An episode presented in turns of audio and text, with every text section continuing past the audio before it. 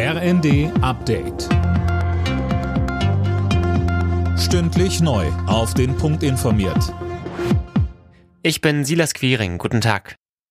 Nach den Krawallen in der Silvesternacht in einigen großen Städten hat sich Innenministerin Faeser bestürzt geäußert. Die Gewalt gegen Polizei und Rettungskräfte mache fassungslos und wütend, so die SPD-Politikerin.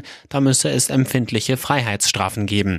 Dem Berliner GdP-Chef Jendrik reicht das nicht. Er sagte bei NTV, ich glaube, angesichts von 33 verletzten Kolleginnen und Kollegen bei Polizei und Feuerwehr allein in der Hauptstadt in der Silvesternacht führt jetzt kein Weg mehr an einem umfassenden Böllerverbot vorbei. Das ist natürlich auch gebunden an Verkaufsverbot von Pyrotechnik und da darf Politik nicht erst im November oder Dezember Entscheidungen treffen, sondern es muss jetzt passieren, Anfang des Jahres, damit die Strukturen stimmen.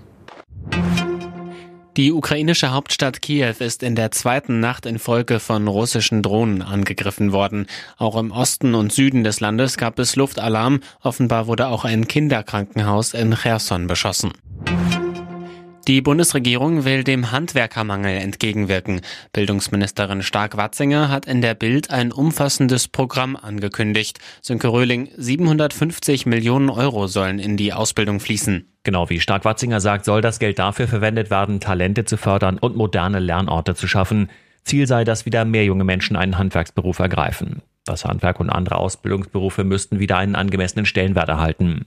Arbeitsminister Heil spricht sich außerdem für eine bessere Berufsorientierung in den Schulen aus. Aktuell sind laut Handwerkspräsident Dietrich eine Viertelmillion Handwerkerstellen unbesetzt. Drei von vier Internetnutzern in Deutschland sind schon Opfer von Internetkriminellen geworden. Das zeigt eine Bitkom-Umfrage.